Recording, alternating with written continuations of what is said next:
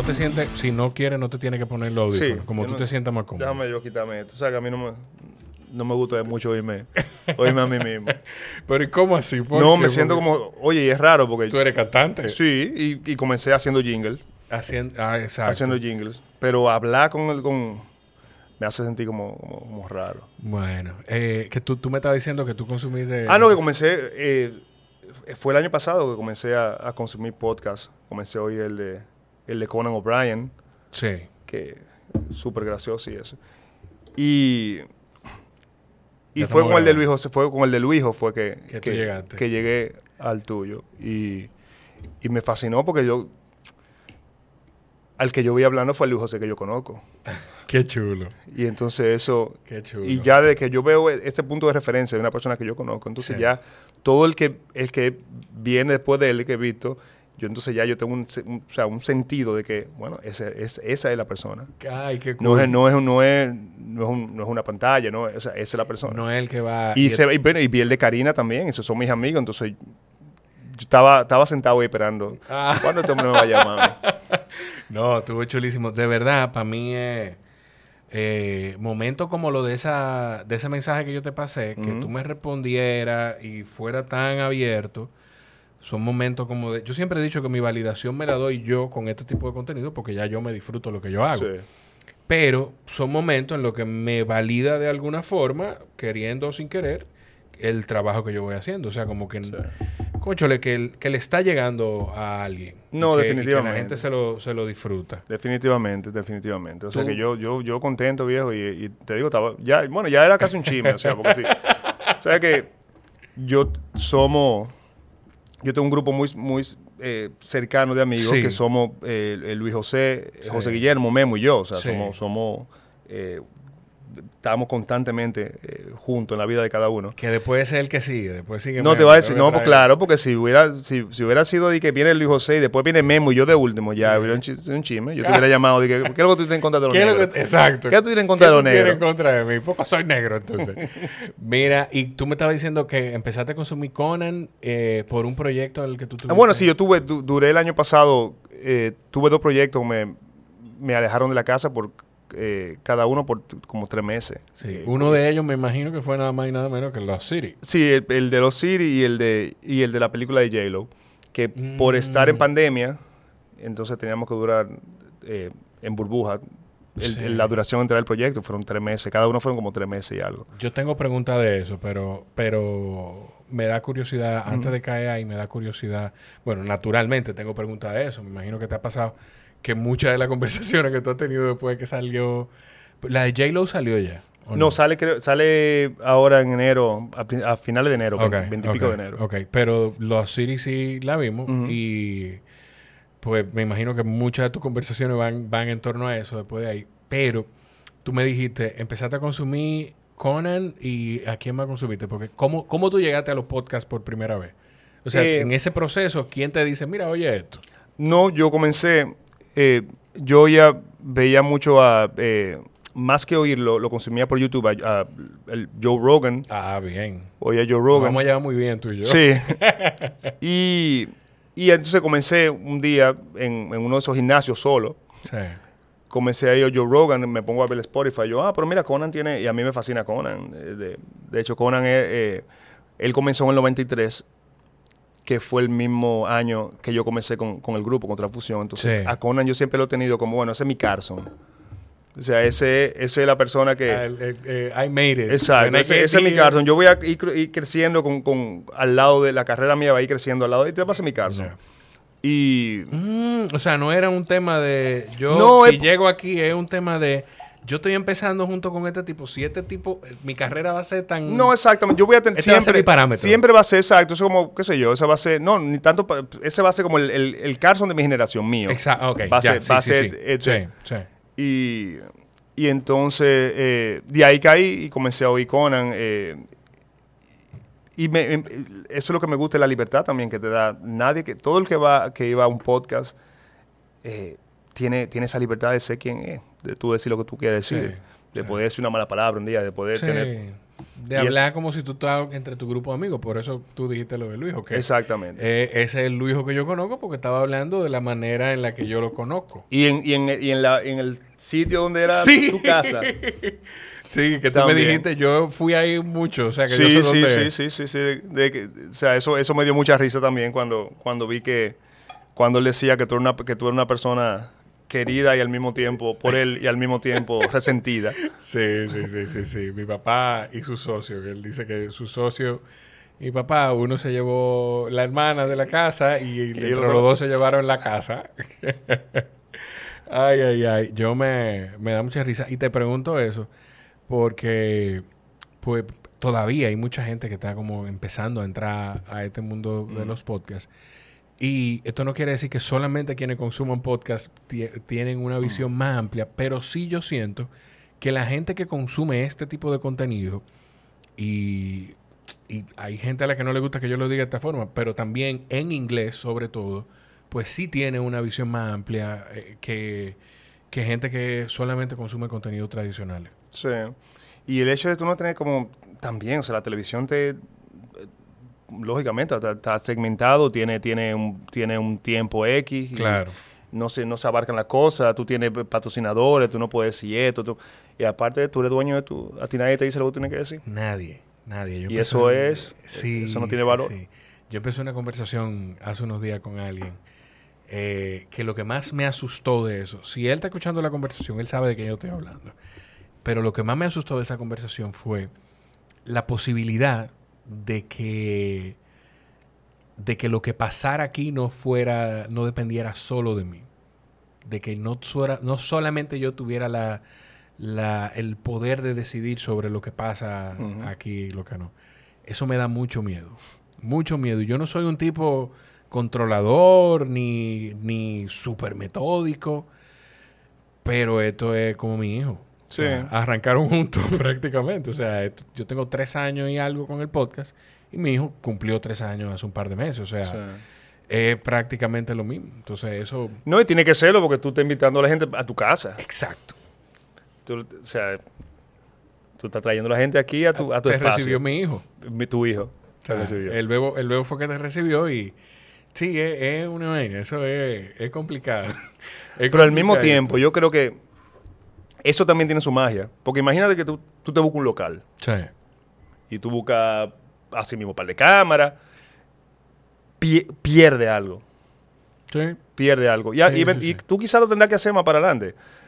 Pero, pero pierde algo. O sea, el traerlo aquí a tu casa también. Sí, sí, sí, sí. Y, y es que hay muchas cosas. Yo, Eh. óyeme, la idea, la idea no es que hablemos de... de- No, de- no, no, de yo sé, yo por sé, aquí pero, vamos. pero sí. Eh, que eso es salud. Salud, mi Un hermano. honor. No, gracias, gracias por la invitación. El honor es mío. Pero sí, o sea, eh, todas las cosas cuando, cuando, mira, cuando yo comencé con el grupo, con Transfusión, Sí. para mí, yo llegar a un sitio donde nadie me conocía, eh, Era libertad. donde, donde la gente, o, o la gente me descubrió, o sea, íbamos, tocábamos y una gente salía al final y decía, oh, Oye, ese grupo suena bien, toma mi tarjeta, yo tengo un, un local en, en Santiago, vamos a hablar. Eso era como... Y, y esas cosas se van perdiendo. Sí. Pero, lógicamente, mientras uno se va conociendo, la carrera va subiendo. Pero todavía, yo creo que la magia de, de- de- de todo lo que uno hace eh, radica ahí, eh, en esos primeros momentos. Y es lo que pasa aquí. Yo te digo, yo entré por aquí y me senté. Y primero, claro, yo veo el podcast. El podcast lo que yo veo es esto. es, lo que he visto es esto. Sí. Y ya venir aquí, entonces ya ver tu arbolito. Sí. O sea, le da, le da, le da otra, o sea, lo hace más homie todavía. Sí, sí, sí, sí, sí. Y la intimidad, esto no es un secreto, pero es como de las cosas que yo he podido identificar que hace que la gente se sienta cómoda. Aquí nada más estamos tú y yo. Ujú. O sea, aquí no hay más nadie, nos aislamos y nada más estamos tú y yo. Por eso es el afán de que, espérate, eh, siga hablando, yo voy a acercar la cámara. Porque nada más estamos tú y yo. Y hay gente que me dice, yo tengo un amigo que me dice, conchole Jorge, pero que, eh, haz un, como un bobblehead para que cuando tú te paras a resetear no se vea la silla vacía, pero es que eso es otro paso de la edición que yo no quiero dar porque al final me tiro yo solo esto. Pero que estemos solos tú y yo, que no haya más nadie, también es un plus. Eso yo se lo aprendí a Rogan. O sea, lo pude identificar porque él lo bien. dice. Aquí el- en el espacio de él son el invitado, Joe y Jamie. Y ya. Y ya. y ya. O sea, no es los camarógrafos, el director técnico, eh, el productor haciendo señas, no es nada. Es que no puede haber, no puede haber como tam- también, no puede haber tampoco complicaciones. Te- mira lo que me pasaba a mí. Ujú, Yo ando en mi carro y me agarro un tapón ujú. y tengo mi celular, mi celular puesto ahí en mi holder y me pongo a cantar canciones. Vamos a pasar el tiempo. Voy a buscar canciones en, el karao- en karaoke y me pongo a hacer canciones. Y digo, concho, qué chévere. Mira, karaoke. Vamos a poner karaoke, pero como car. Karaoke. Y comienzo a subir canciones. Y hay gente que me escribe, me y la subo en, live, en- perdón, en, en- en stories. Sí. Y la gente comienza a escribirme. Oye, me gusta esa canción, qué linda esa canción. Y yo, "No, perfecto, estoy haciendo algo que a mí me gusta. Claro. Estoy pasando mi tiempo aquí Compartiéndolo. compa- compartiendo algo que me gusta cantar, estoy en un tapón, estoy pasando el tiempo. Y alguien me dice, Héctor, pero tú deberías hacer, tú deberías como hacer eso como ya como más pro. Digo yo, tú sabes que sí.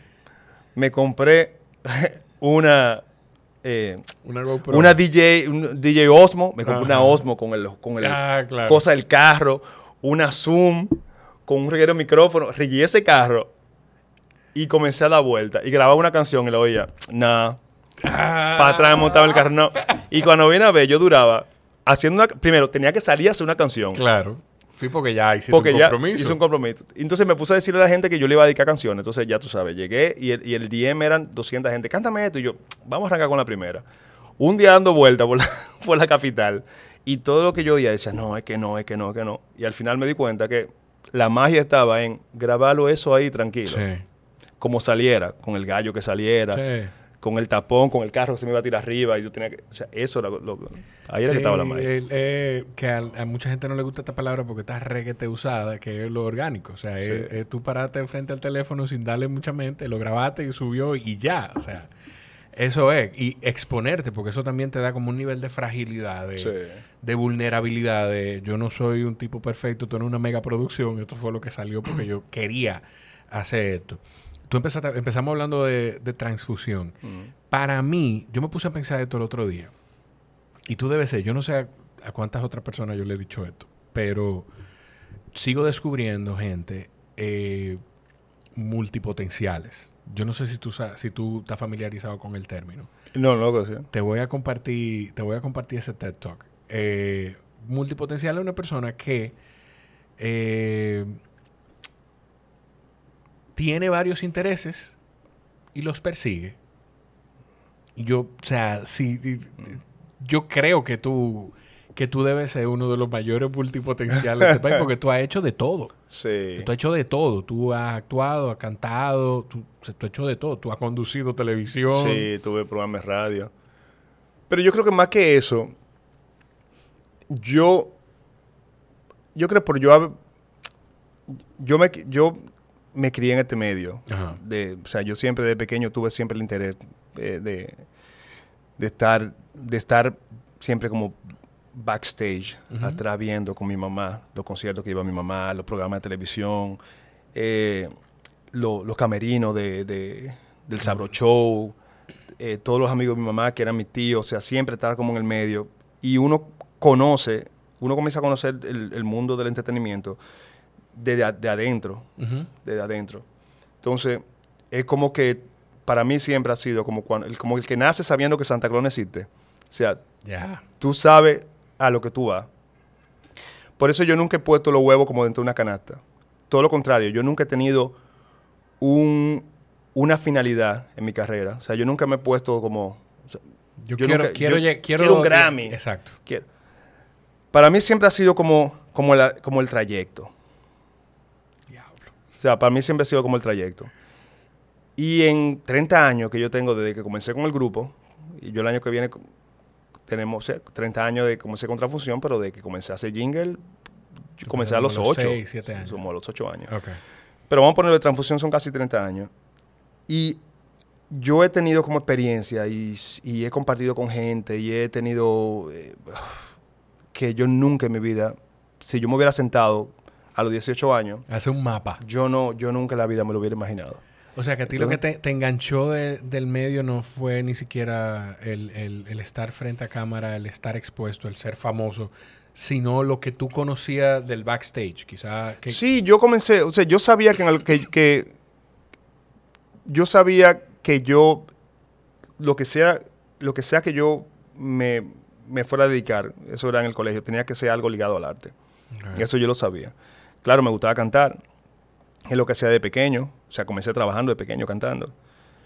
Pero todas las cosas fueron, se fueron dando Mira, yo, yo salí del colegio en el 93 y digo, bueno, yo quisiera como formar parte de un grupo. Yo no conocía músicos contemporáneos o personas contemporáneas porque todos los amigos míos eran los amigos de mi mamá. O sea, yo, yo andaba, o sea, era Alemancilla, eh, eh, Tío Felipe, toda esa gente era con la que... Y cuando conozco a Rigo, por medio precisamente de, de Alemancilla, de Carolina Hernández, me dice, mira, Rigoberto Zapato está buscando un cantante. Yo digo, bueno, voy a entrarme en este grupo, me meto de cantante uno dura uno, dos años, se desbarata, uno vuelve y forma otro. Y fue todo lo contrario, o sea, entré en el grupo y a las dos semanas, señores, tenemos una picada en Café Capri. ¿Cómo? ¡Wow!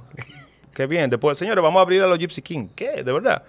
Señores, tenemos un contrato con Sony. ¿Qué? O sea, en menos de dos años el grupo fue pa, pa, pa, pa, pa, Y, y me ha pasado mucho así en, en muchas cosas de, de, mi carrera.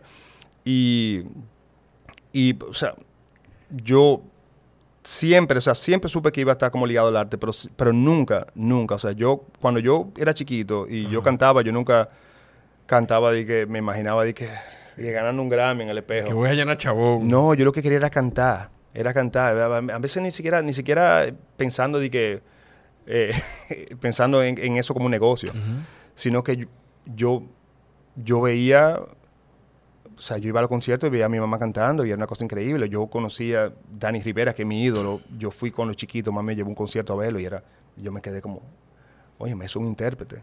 Y eso es lo que yo quiero hacer en mi vida. O sea, eso es lo que a mí me gustaría hacer, cantar. Tú, eh, era entonces un, tema de, yo me siento de esta manera viendo a estas personas yo podré, no sé, te lo pregunto, yo podré hacer sentir de esta forma a otras personas. Sí, sí, sí, sí, porque me pasaba mucho de chiquito, cuando yo iba a Dani Rivera, que, es uno de mis ídolos, y cuando yo oía las canciones de Dani, yo lloraba. Sin ni siquiera pasar por nada de lo que eso me estaba pasando. O sea, amada amante, y yo con los ojos aguados a, a los nueve años. Y yo entendí inmediatamente, o sea, es, es, una, es, un, es un intérprete. Este señor aquí me está transmitiendo algo, yo lo estoy recibiendo.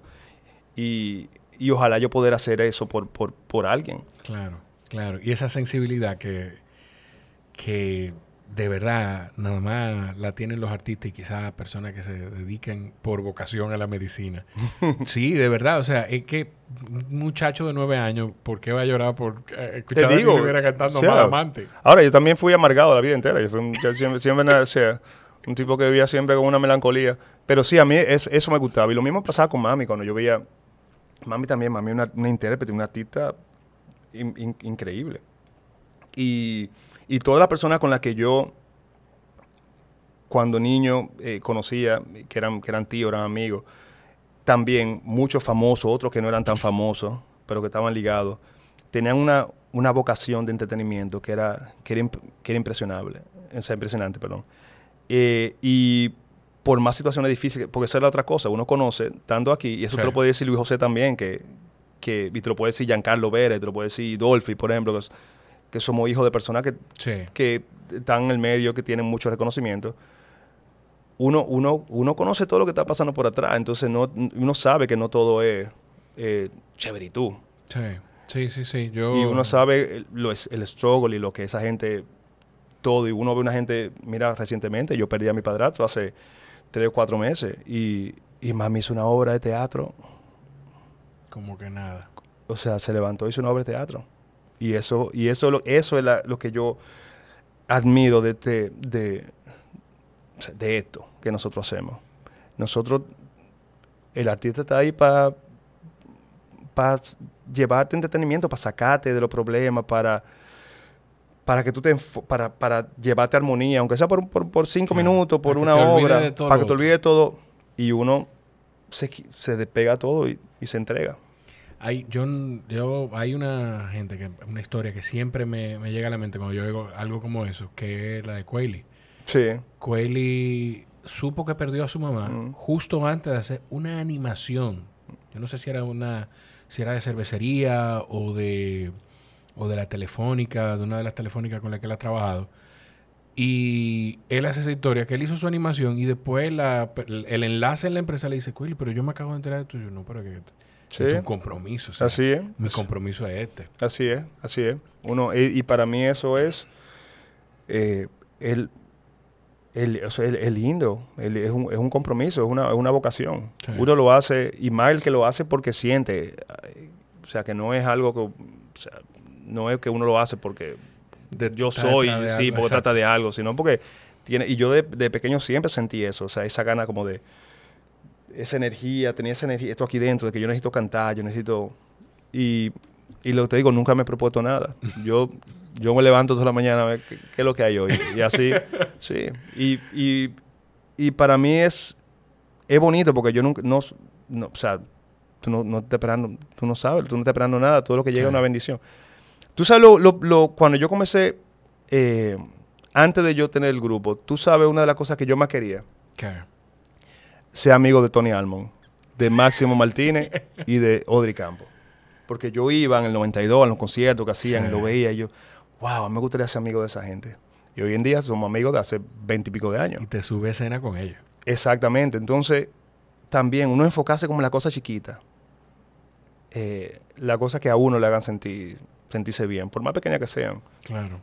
también te hacen, tú encuentras felicidad en cualquier sitio, en, cualquier momento, en cualquier parada tú encuentras felicidad. Pero tú sabes que yo creo que la gente que, que ve las cosas así como tú, que yo creo que, que voy por probablemente por esa misma línea, nos cuesta, no nos cuesta, eso es muy individual, pero hay una batalla constante de, no sé si de explicarnos, si tú has tenido que hacerlo durante tu vida entera, eh, de cosas que quizás tú dejas de hacer porque no te mueve Sí. o, o cosas que te mueven y hay muchas opiniones de gente de pero eso no te está produciendo tanto o pudiera producirte más pero tú sientes que lo que puede dañar eso Totalmente. Eh, sí, pasa. Y, y- ah, por ejemplo, ahora con, con todo esto de, de las redes y Sí. las cosas así, que hay veces que... ¿Por qué tú no explotas tus redes? Yo no, es que yo no, yo no sé hacer eso. Porque tú no, o sea, y, y también el, el mercado siempre, los mercados siempre están dictados como las cosas te tienen que hacer. Sí. Y yo, no- y yo no, no creo en eso. Tú te vas antes y era, ok, el artista que era pop no podía decir que estaba casado, tenía novia, porque eso te...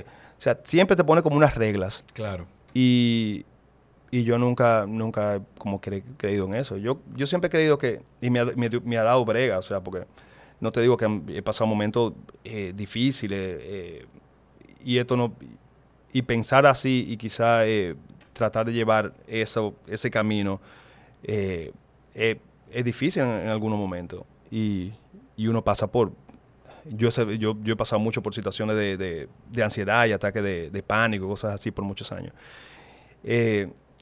Pero yo nunca he creído en, Yo creo que uno tiene que ponerse uno por encima de su, salud mental y lo que uno cree. Uno, cuando comienza esta carrera, uno tiene que decir, ok, eh, ¿hasta dónde yo llego?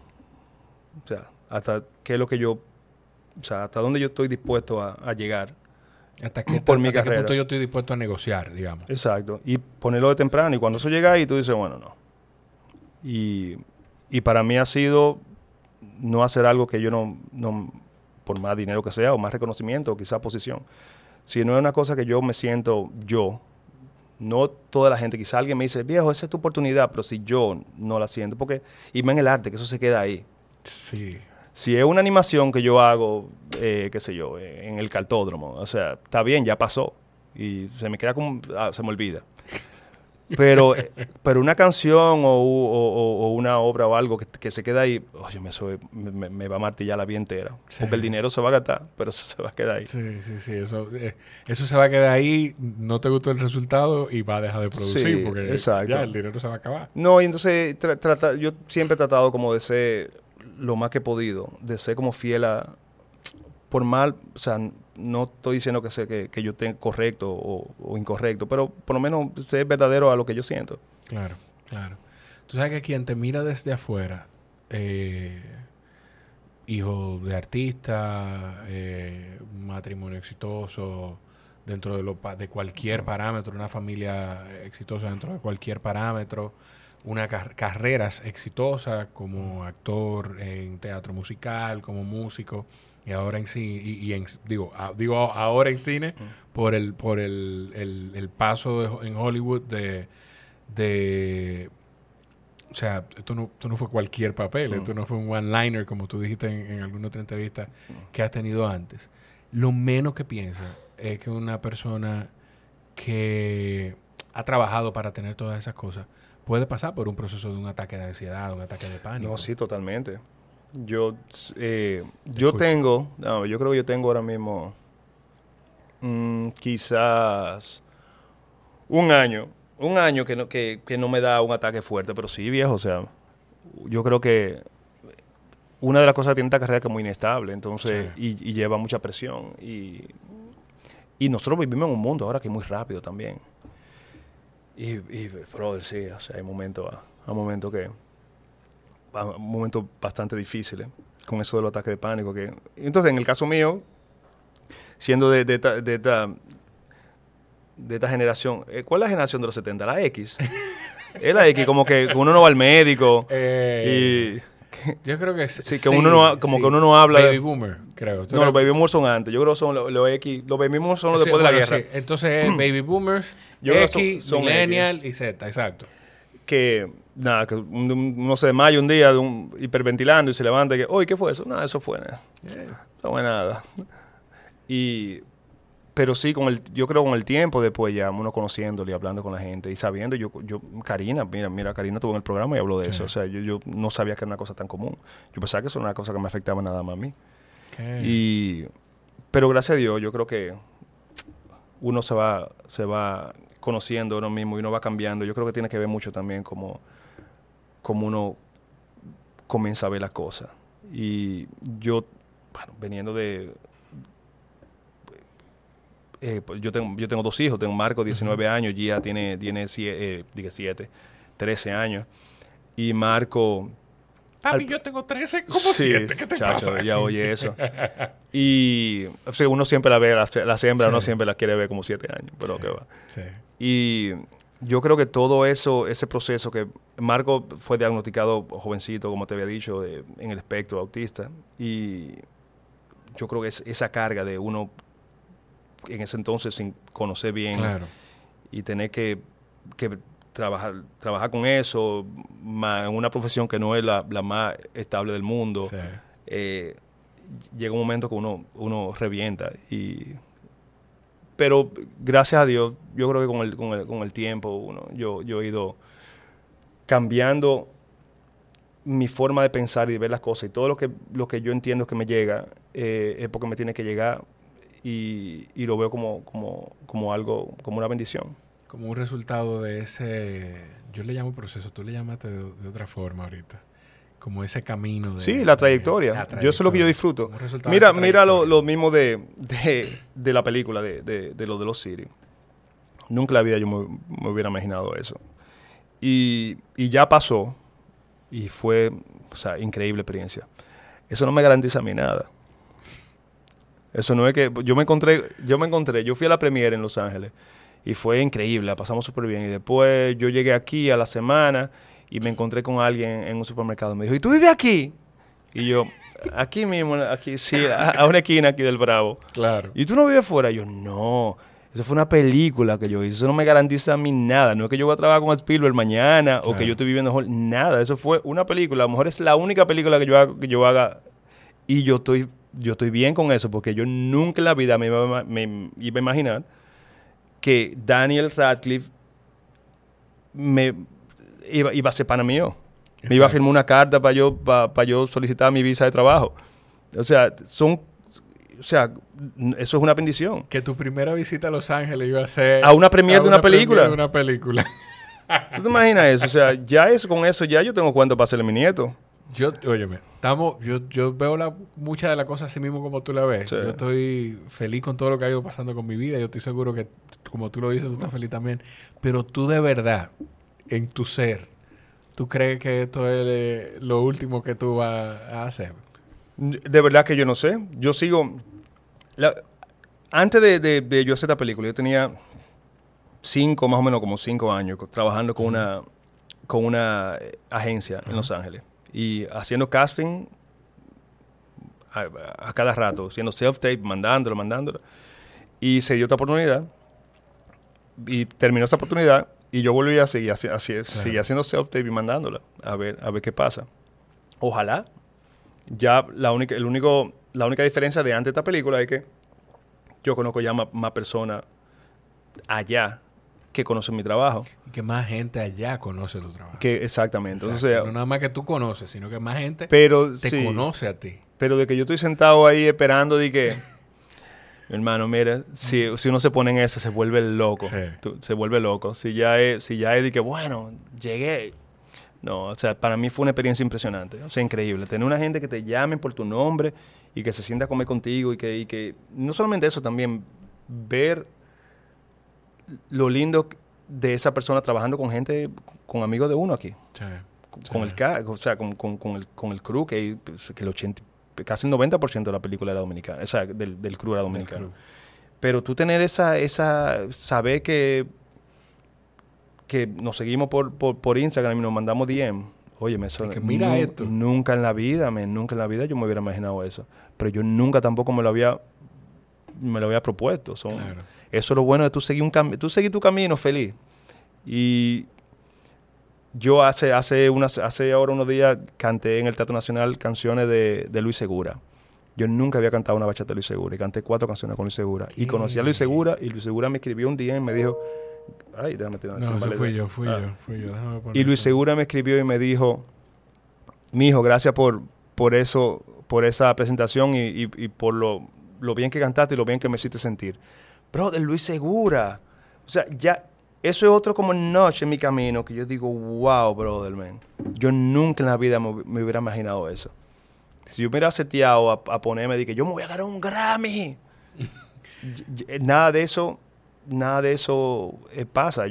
Qué sé yo, no, no sé, o sea. es como es como trabajar. Yo lo tenía aquí anotado. Yo no yo no hago preguntas, yo no, o sea, yo no anoto preguntas, yo no hago una lista de cosas de que tenemos estas son las este es el cuestionario que le voy a hacer a Héctor Aníbal. Pero sí hay cosas que yo pensamientos que me llegan de conversaciones que yo he escuchado tuyas eh, en televisión o de preguntas que te hacen y respuestas que tú das que no se pueden ampliar por la misma dinámica de, de esos medios. Y una era, yo creo que Noche de Luz. Tú hablando precisamente de Lost City. Ah, sí. Y, y es que tú no, tú no trabajas con expectativa alguna. O sea, es eso. No, para nada, para nada. O sea, eh, de hecho, el, el- cuando, cuando a mí me llamaron para, el, para mandar el, El el tape. self-tape para esa película, uno, tú sabes las veces que a mí me han dicho que mando un self-tape para una película de fuera. O sea, muchas veces. Y más, y, o sea, muchas veces. Y tú lo mandas y tú te quedas ahí, no pasa nada. Esto fue igual que siempre. Uno llega a hacer su, tel- su, su- su grabación, su audición, como lo mejor que uno pueda. Como Claro. si ese, ese es mi trabajo. Mi trabajo Claro. es hacer eso lo mejor que yo pueda. Eh, pero nunca he tenido expectativa en ninguno de los proyectos que yo, que yo he trabajado. Y, y mira, todavía cuando me llaman para un callback, que hago un callback en Zoom con los directores, todavía, eh, mira que nada, conocía a los dos directores de esta película, hicimos un Zoom increíble. Imagínate Qué eso. bien. después, Ay, sí. ah, ya, ya llegué aquí. Ya, ok. Sí, ya, o sea, si yo, ya- donde yo llegué, perfecto. Óyeme, yo, yo he hecho eh, eh, audiciones en películas eh, eh, fuera que, que, que he quedado en, posiciones muy, muy buenas y nunca pasa nada. Y es como, ok. Pero aquí yo llegué, por ejemplo, a hablar con los directores y lo conocí. Y dije, wow, el tipo son chéveres, man. Hice un Zoom, hice un Zoom con los directores. Y, y cuando tú hiciste ese... Tú sabes que vamos a dar muchísimos saltos. Pero cuando tú hiciste ese, ese callback, o, o ni siquiera el callback, vamos a hablar de, de la audición, del, del self-tape. Eh, ¿Tú sabías que la película iba a ser filmada aquí? ¿Ya tú lo sí, sabías? Sí, ya yo lo sabía. Ya yo lo sabía. Y eso no te hace, eso no te, no te juega sucio y no te hace pensar, bueno, pero si va a ser aquí, actor dominicano. O sea, no te hace pensar en ningún momento. Tú dejas que tu, que tu cerebro, que tu... No, porque mira, por ejemplo, a mí me mandaron para, para Roadhouse, que se grabó aquí ahora. De Los Ángeles me mandaron una audición. Eh, o sea, directamente de allá, de, de, mi agencia. Me dijeron, mira, para que audiciones para este papel. Y no me cogieron. O sea que... y al final no me cogieron. O sea que uno nunca sabe. Yo creo que uno crease esa expectativa, porque sea aquí, porque sea allá, eso es eso. Eso es una... Tú no te imaginas lo difícil que es eso. Y, y yo te digo nunca, ni cuando lo mandé, ni cuando me reuní con ellos. Todavía, bueno, cuando, cuando, cuando me llamaron los directores para darme la, noticia de que me habían escogido, todavía en ese momento uno dice, bueno, tú, tú dices como que sí, pero algo como no, ahorita yo llaman y dicen, ¿sabes qué? No, me, no. Lo pensamos mejor. Sí, ¿sabes qué? no, no, yo creo que no, excusa, no. Eh, pero yo creo que para mí la vida es más, es más tranquila, sí. Y tú sientes que porque eso, eso ojo, eh, con, muchísimo cariño, pero eso es inseguridad. Y lo digo con mucha propiedad, porque a mí me pasa. Yo soy de la gente que tú me puedes decir que sí. Bueno, yo te llamo ahorita. Y hasta que tú no llegaras aquí, que estuviéramos grabando, para mí no íbamos a grabar. No íbamos a grabar. Yo me preparo y con yo lo, tomo de ejemplo. Con esto yo soy un poquito más, no más despreocupado, pero con, con trabajo, con cosas, eh, bueno, no sé, eh, pongamos ese ejemplo de, la actuación. Hasta que yo no, hasta que yo no esté en el set trabajando, yo no me creo que soy yo. Entonces tú sientes que, que esa inseguridad eh, te hace ser mejor, te afecta? mira, yo creo que ahora, bueno, ya, con el tiempo y ya, ya, ya, como verás estas canas, ya, ya, ya no, ya no ¿Cuántos años tú tienes? Ya voy a, 40, voy a cumplir 48. Tú tienes 48. Y si tú y yo salimos de la calle. Pero, y decimos que somos hermanos te van a preguntar que si yo te llevo uno o dos años. Tú estás, tú estás nuevo todavía, tú te enfundas, tú te enfundas, tú a ver si tú hueles nuevo todavía. ¿Qué pasa? Perdóname, tú me dices que No, pero yo creo que antes, antes sí, antes era, antes la inseguridad jugaba ese, truquito sucio. Eh, y más cuando, cuando iba a hacer un proyecto y me seleccionaban, o ya sea actuación o cantando, y yo decía, ok, vamos arriba. Y lo, o sea, lo tres primeros minutos eran como de celebración, de ok, vamos. Y después de ahí venía un via crucis de que yo no sé, yo no voy a poder hacer esto. Yo, eh, wow, qué lío me metí. Y tú crees, y esta gente, y me están pagando, mierda, yo tengo que, espérate, yo tengo que buscar todos los ángulos. Y, y después que sobrepasaba eso, entonces, no, vamos arriba, hacía el proyecto, y después, ok, yo no lo voy a ver ya. Yo no quiero verlo. Ya salió, no me interesa no verlo. No me interesa verlo porque no quiero. No quiero que me llamen para decirme si estuvo bien, si estuvo mal, ya. Pero yo sí, eh, y eso eran, eso eran, sí, eso era un, o sea, uno, uno brega, uno tiene su momento sí, de seguridad. Pero yo creo que con el tiempo tú te das cuenta de que eh, tú te, vuelves más seguro de ti mismo, porque ya tú tienes mucho tiempo haciéndolo. Uno comienza a ver la cosa más clara. Y eso me pasó a mí en una de las últimas eh, eh, producciones que trabajé, que fue La Cigüeña con, Alejandro Andújar, que fue un proceso muy lindo porque estuvimos involucrados mucho desde, desde, incluso desde el mismo el, director Alejandro te da mucho chance de trabajar también el guion, el personaje.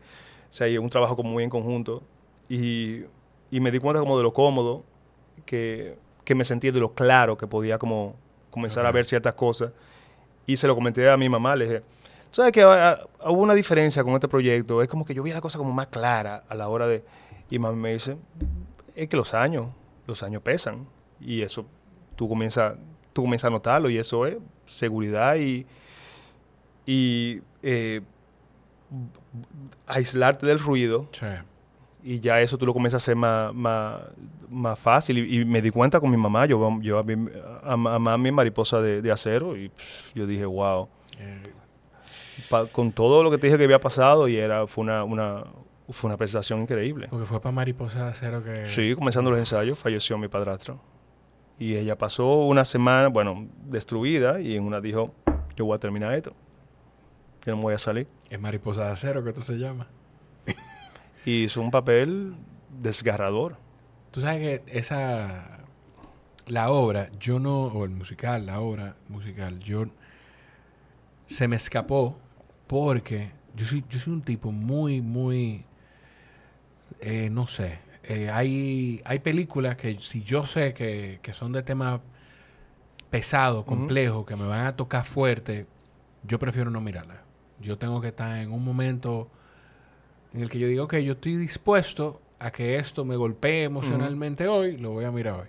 Y yo sabía que con Mariposa de Acero me iba a pasar eso. Sí. Y lo pospuse y lo pospuse hasta que me toque esperar una Sí, reposición. yo creo que lo van a reponer. Tienen que reponerla. Tienen que Porque- reponerla. O sea, eso, es, es que eso debe ser una obra que esté temporadas permanentes año tras año. Sí. Porque se va más allá. Tú sabes que nosotros la historia nos la ponen, eh, nos la han enseñado siempre como muy por arribita.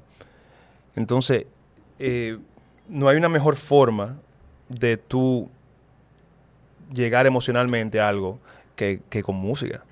Sí. Y, y esa obra, eh, hay mucha gente que la vio que me decía, bueno, que no sabía que, o sea, que no habían detalles de la Mirabal, porque la gente sabe que la Mirabal la mataron. Exacto. O sea, nosotros nos enseñaron que habían tres mujeres que lucharon contra otro y la mataron. Eso es. Es básicamente. Pero aquí, aquí no, aquí tú- cuando tú ves, o sea, eh, un, tienen un diálogo que son las cartas que le escribía Manolo a Minerva y tú te das cuenta, mira, yo me dicho que esas son las que has sacado de la, de la verdadera carta. Tú comienzas a entenderlo mejor. Y con ese cast también de, de- de ac- de actores y actrices y cantantes, uf, chacho, yo salí, yo, yo di grito, man, ahí. Es que- yo di grito. Y al final, al final, mi, mi querida Nairobi que sale cantando una canción para cerrar ya ese musical, que eso fue, viejo, mira. No, no, no, no, no. Una, Yo, yo, yo no la voy a dejar pasar con la reposición.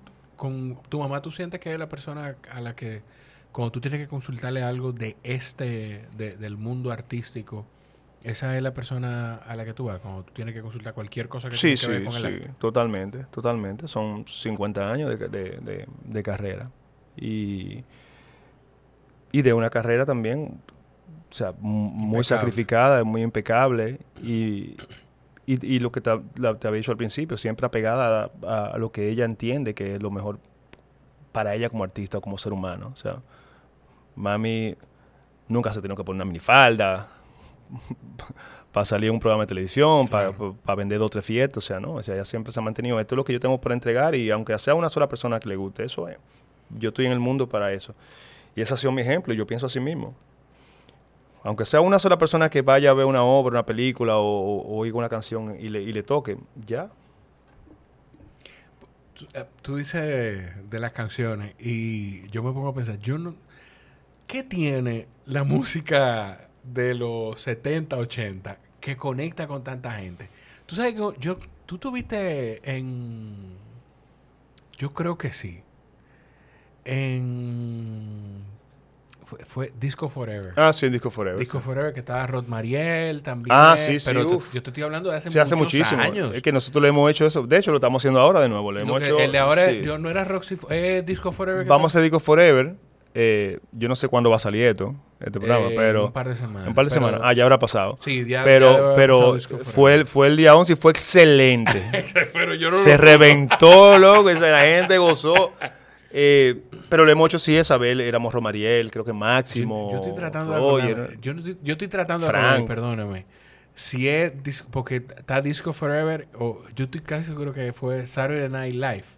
No, Saturday Night Fever. Fever. Ellos hicieron ese musical, pero yo no estuve Eso, ahí. no- yo- yo- Saturday Night Fever. Pero nosotros, pensando. oye, nosotros hicimos. cerraron con Last Dance. Ah, Cantando fue, Rod fue, fue, fue, los- fue Disco Forever. Fue, fue Disco Forever. Yo lo fui a ver solo. Sí. Solo. Yo- un muchacho, eso tiene que ser. Eso fue fácilmente 2000. Pero Uf. 2000 temprano. Pero 2000 temprano, 10 por ahí. Yo creo que menos. Probablemente 7 o 6. Porque que yo recuerdo que yo lo fui a ver solo. Sí. Te digo, yo también he sido un amargado en mi vida. ¿eh? yo lo fui a ver solo, pero porque me gustaba. Yo era, mi emisora favorita en un momento de mi vida fue Studio Rock. Estudio Rock. O sea, yo no, ahí estaba Igor, Marlene, eh, Cintia Salazar. O sea, eso era lo que yo escuchaba. Y ustedes lo verán en los espectáculos. O sea, me imagino que hay gente de, de tu grupo de edad mayores, pero también mucho más jóvenes. Sí. Nosotros con los rock sinfónicos, yo recuerdo que hicimos rock sinfónico en, en el anfiteatro en el Nurin Sanjay, en Sí. el Parque Iberoamericano. El último que hicimos, eh, vamos a hacer una hora en diciembre, el día 10 de diciembre, en el Teatro Nacional. ¿En qué... ¿Dónde van a estar la boleta? En Huepa Ticket. Huepa Tickets. Y en la boletería del teatro. Eh, me imagino, ojalá que sea así.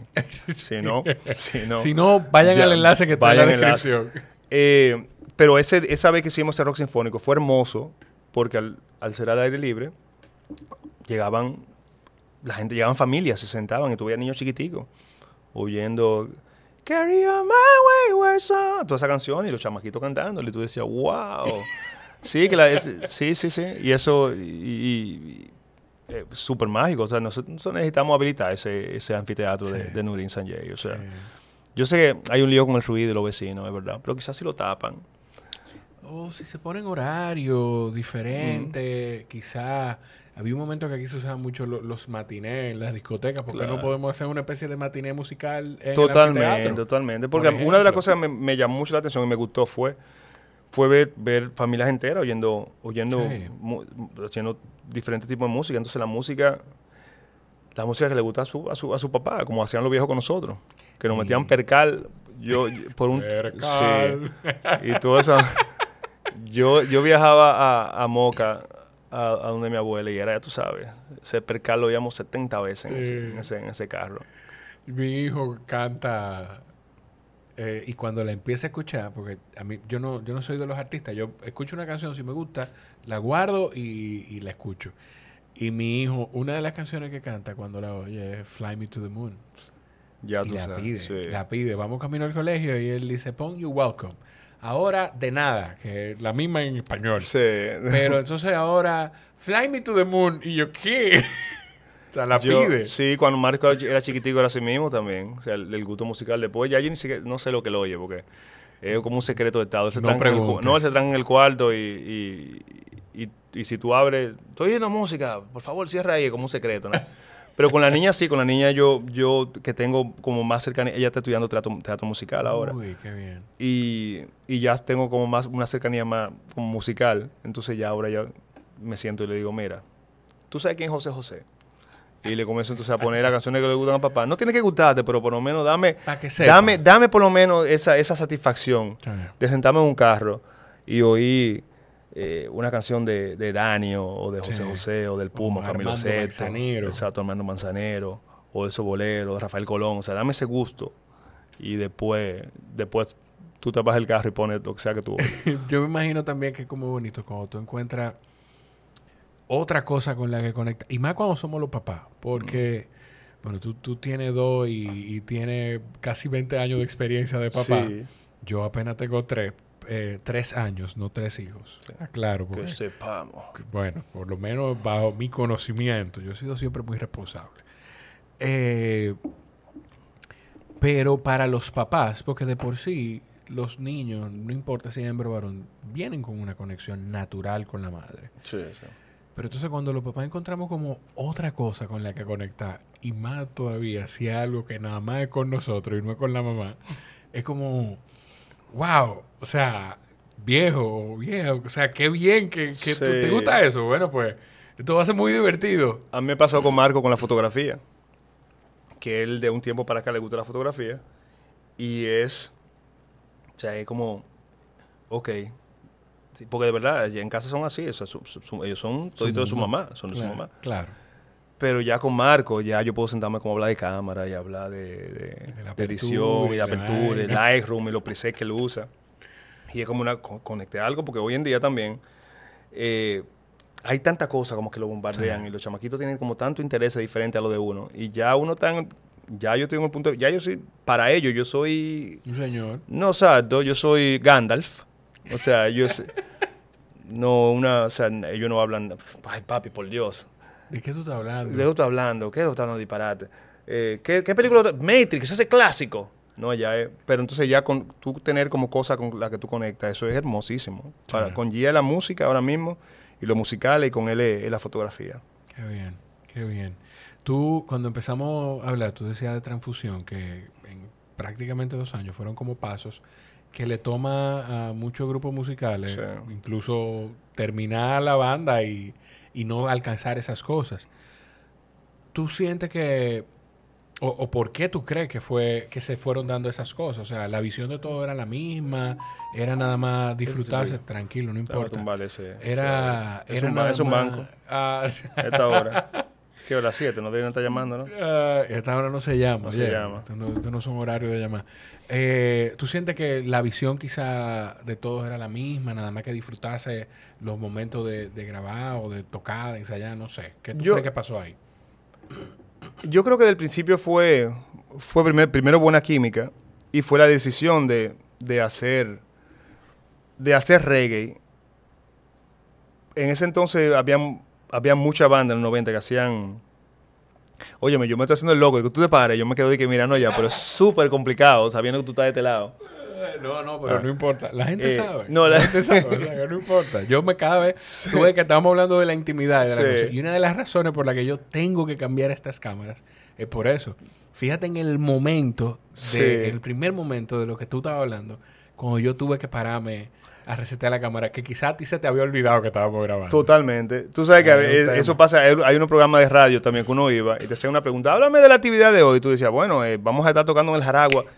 Y entonces comenzaban a hacer señas. Sí, sí, sí, sí. Y tú te quedabas, eh. Eh, ¿Qué es lo que está pasando? Yo estoy haciendo algo mal. No, pero yo creo que en ese entonces había muchos grupos en los 90 que hacían, muchos grupos que hacían, que hacían rock. sí. Y cuando nosotros salimos, y, y cuando comenzamos a ensayar, la primera semana hacíamos rock. Y montábamos temas de rock. Eh, y Rigo Zapata fue que dijo, tenemos que hacer algo para diferenciarnos de todo el mundo, porque si no, vamos a, a meter en un sitio donde todo el mundo hace las mismas canciones y va a ser muy difícil conseguir eh, picada. Claro. ¿Y, qué hacemos entonces? Vamos a hacer reggae. Y, y entonces yo decía, reggae, yo nunca en mi vida había oído una canción de que de... Yo conocía canciones de Bob Marley, pero de, de ser de que conocedor. Claro. Y él me dice, óyeme, Rigo trabajaba en cruceros. Y él decía, cada vez que yo viajo en crucero, ellos ponen salsa, ponen merengue, ponen música americana, pero cuando ponen, cuando ponen reggae, todo el mundo se para a bailar. Sí. Y comenzamos a hacer reggae, efectivamente. El grupo, no solamente, lo- la, la ma- mayoría de, la, de las agrupaciones se concentraban en, aquí en la capital o en Santiago. Nosotros tocábamos en Esperanza, en Santiago Rodríguez, en Nagua, en, en Cabaret. en- o sea, nosotros tocábamos en, todos los sitios. Y era precisamente por eso. Y aparte de eso, el grupo tenía muy buena química, sonaba muy bien, estaba muy, muy bien aco- acoplado. Y era porque tocábamos casi todos los días. De ahí, tú sabes que, que la constante en todo lo que hemos ido hablando, incluso cuando hablamos hasta de tu mamá y de Ujú. todo, es la práctica, es, es el ejercicio constante de lo que sea que tú haces, que te ayuda a tener la, la claridad mejor de poder aislarte, o que la banda suene bien, o a aprenderte lo- las líneas de tu diálogo, no sé, es como hacer ese, vivir ese proceso, pero ser constante. Constante, totalmente. Nosotros Transfusión tocamos hace, hace un mes, creo que tocamos dos canciones. Eh, y, y fue como que llegar y fue como, Como ensayamos ayer. como que sí, como que habíamos sellado. Como que no habíamos dejado de tocar. Pues fueron muchos años tocando juntos. Y, no, y tocando juntos, y no solamente, y tocando juntos en sitios incómodos, con sonido malo, con mala noche, que eso todavía te, Te hace más te resiliente. hace más, sí, totalmente.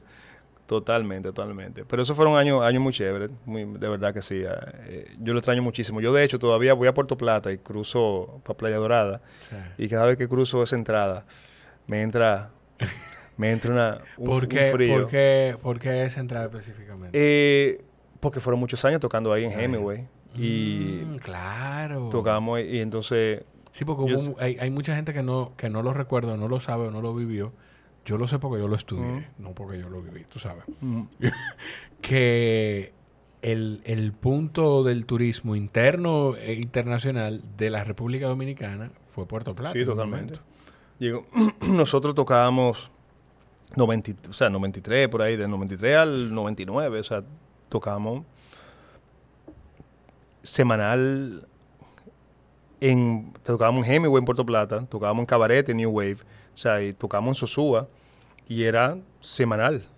semanal. O sea, llegaban charters de, de alemanes, de, Sí. de, franceses y, llegaban canadienses, una cosa impresionante. Eran buenos buenos tiempos. Y gracias a Dios, según estoy viendo, se está, se está levantando de nuevo Puerto Plata. Sí, Puerto Plata es, es- hermoso es un sitio eh, que nosotros, digo, viví muchos años ahí tocando. Yo, yo trabajé turismo y la forma en la que a mí me tocaba, cuando a mí me tocaba, del- una de las cadenas para la que yo trabajé, tenía, tiene hotel en Puerto Plata y Liberostar Costa Dorada, que es un hotel hermosísimo y que lo más bello de ese hotel es la gente que trabaja ahí, porque el, el dominicano del Cibao es, es otra cosa. Es otra O cosa. sea, nosotros los dominicanos somos buenos y serviciales, pero en el Cibao es otra cosa, y eso era una de las cosas que yo decía, pero también que Puerto Plata tiene todo lo que la gente necesita. O sea, a un paso tú tienes cabarete, que es genial para el surf, Para el el, windsurf. Tú tienes montaña detrás de, de- de una playa prácticamente. Sí. O sea, tú estás frente al mar y tú te volteas y tú tienes montaña. Eso yo lo vi en, en Jamaica nada más. No sé en qué otros países pasa. O sea que, que de verdad es, es un sitio, es un unique spot. Sí, nosotros te digo, yo cuando vivíamos metidos allá, cuando tú llegabas a Puerto Plata era como tú ibas a Nueva York, que tú- esa, esa autopista tú duraba como cinco Sí. horas para llegar a Puerto Plata. Sí, sí, sí. Y, y todavía yo, yo voy mucho con, yo tengo, monto, monto Sí, motor sí. con un grupo La- de amigos. la- ¿cómo es? La- las perras del asfalto. Las perras del asfalto. asfalto. Hay algunas de las perras del asfalto que me faltan porque le dije a Karina que quiero grabar con Fede. Ah, con Fede también, Sí. Ese, ese, ese es uno, el embajador de nosotros, o sea, ese que le va adelante, esos niños molinos. Él y Memo son las caras de ese grupo. La casa. eh, pero sí, eh, nosotros, cuando voy con los muchachos allá, te digo, cada vez que cruzo Playa Dorada me da una nostalgia, porque Claro. cada rincón de ahí, o sea, yo tengo memoria específica de cosas que pasaron hace 20 años que están marcadas y, y- y eso, tío, eso, eso, es- eso es, lo, eso es lo, lo único malo de ponerse viejo eso. ¿eh? De uno ponerse viejo eso. Eh, eh, Que no se puede vivir igual. Sí, sí, no, no, que a, a veces eh, saber que la cosa, como quizá cuando las cosas se acaban y tú no, no la, no, haces, no cierras ese ciclo, no la despides bien. Ok. Que tú no estás... eh, exacto. Es como... ¿Cómo me pasó eso? Yo no me acuerdo la última vez que yo toqué en Puerto Plata con el grupo, o sea, el grupo completo, porque nosotros, eh, eh, Rafaelito, nuestro baterista, Rafaelito eh, falleció hace ya 10 años. Sí. Y yo no recuerdo, yo trato siempre como de cerrar los ciclos. Yo tengo muchas cosas importantes que yo sé que, bueno, esto fue lo último que yo hice, yo hice mi paz con eso y ya yo sé. Pero con el grupo, en, en algunos sitios, como que yo, yo me, me duele no recordarme la última vez que yo toqué en, en Hemingway. Es como... Como cuando se termina una relación y pero tú la última vez que tuviste a esa persona tú, no, sabías tú no que eso sabes. se iba a acabar. Exactamente. Eh, Sí. O tú no, sí, o tú no recuerdas ni siquiera nada. O sea, que tú te fuiste de ahí sabí, como, como tú te vas todos los días. Y a mí me pasó eso con, con, con mi, mi paso por, por, por Playa Dorada y por Hemingway. Tantos años. Yo no me acuerdo la, la última vez que yo toqué, yo no me acuerdo cuando yo me fui. Yo no recuerdo que yo estaba pensando. Y eso me rompe la cabeza, mano. Te Porque eso, de ahí como tú te vas todos los días. Eso, eso... me fui como que yo me iba todos los días. Y fue la última vez que me fui de ahí. O sea, y fue la última vez que, de una parte importante, fueron muchos años tocando ahí. claro. O sea, Y que me formé ahí. esa, esa práctica de la que estamos hablando mucho fue ahí. El, el, el ejercitar el craft. Eh, tú dices que tú eres muy de, de cerrar ciclo, de, de estar en paz con eso. ¿Tú sientes que a, a mí me ha pasado de, de gente que se ha ido de mi vida eh, por cualquier razón?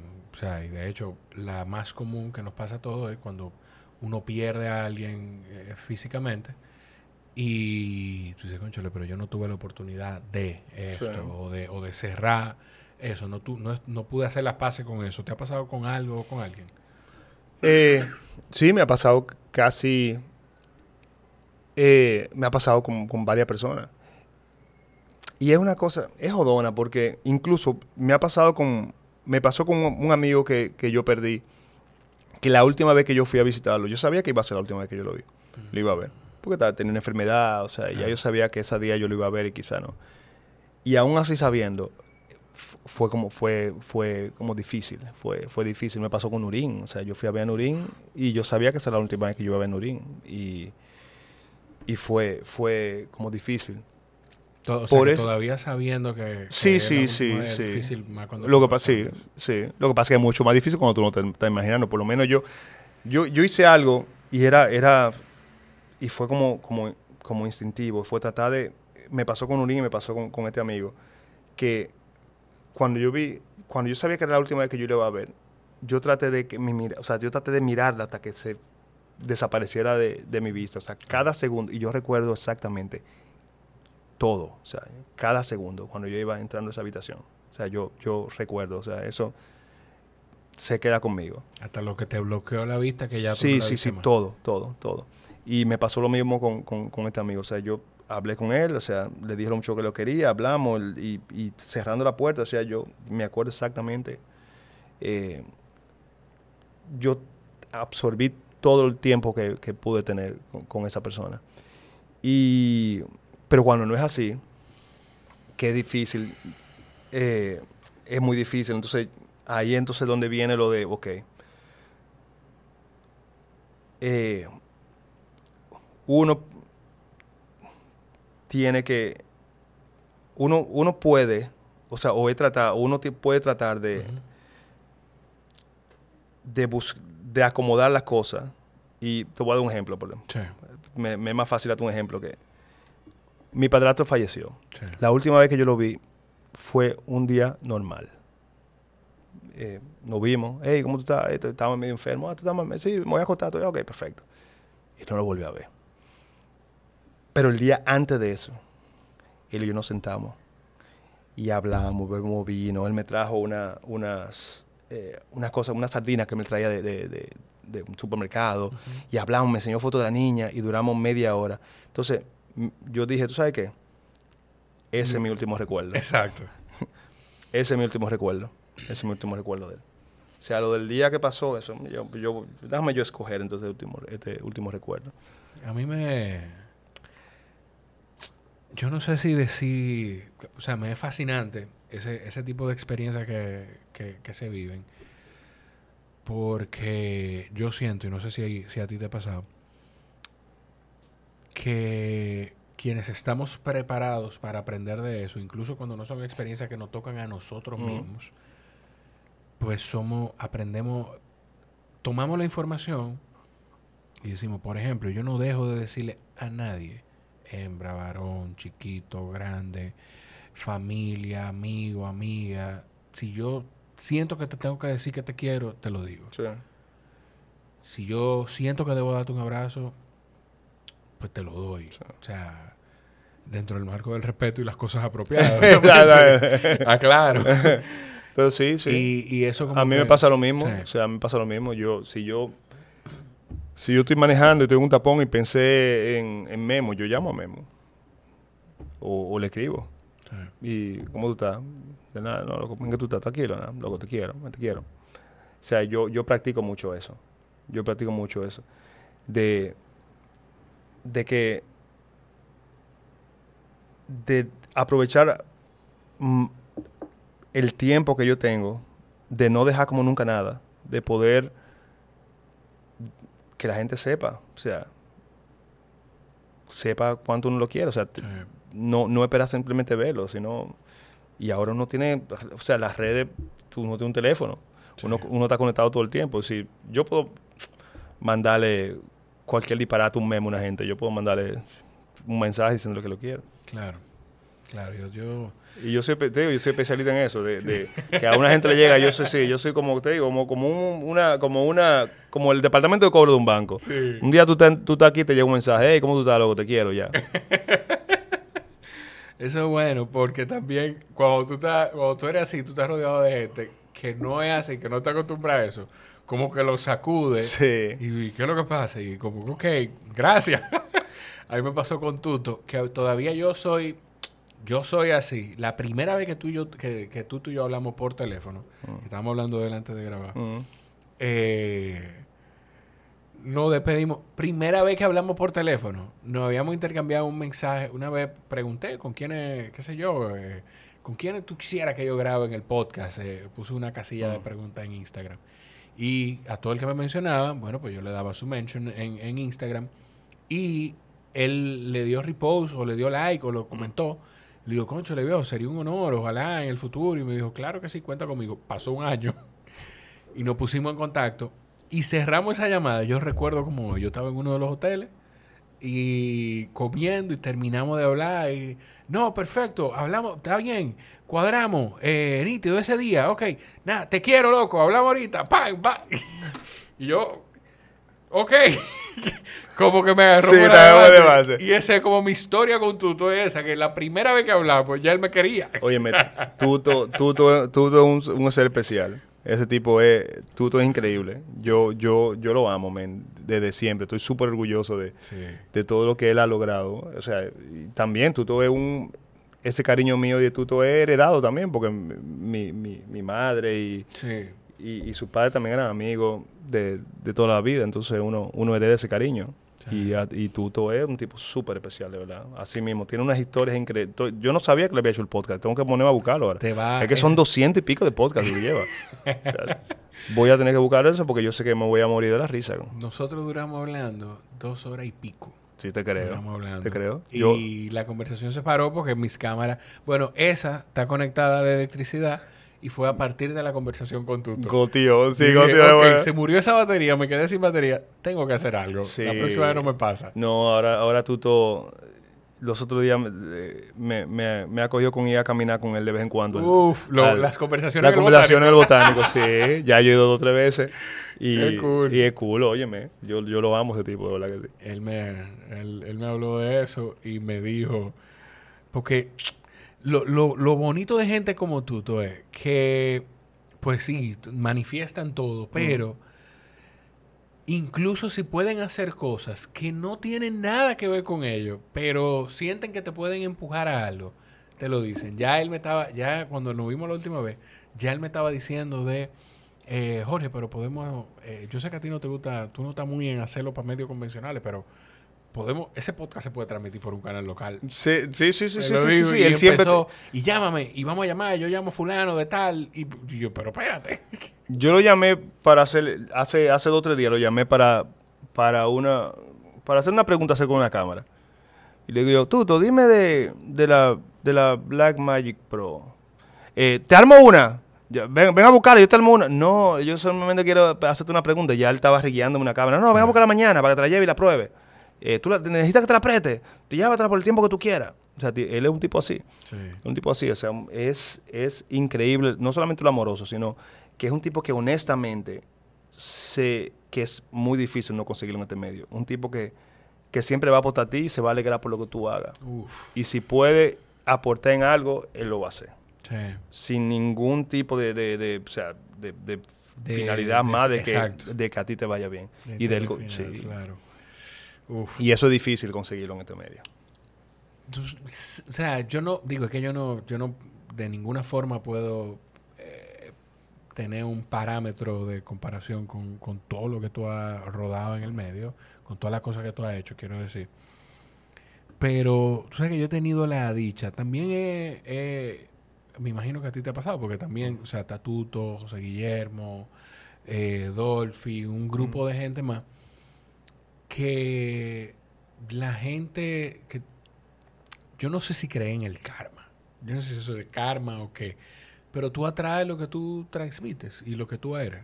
O sea que, no sé. Yo, yo he tenido la dicha, uno se topa con de todo. Porque Ujú. sí, yo, o sea, yo, lo poquito que estaba en, en- en medios, me he topado con de todo. Sí. Con gente que me la, han me la han presentado cuatro veces y las cuatro veces me dicen, mucho gusto, fulano. Sí, sí, sí.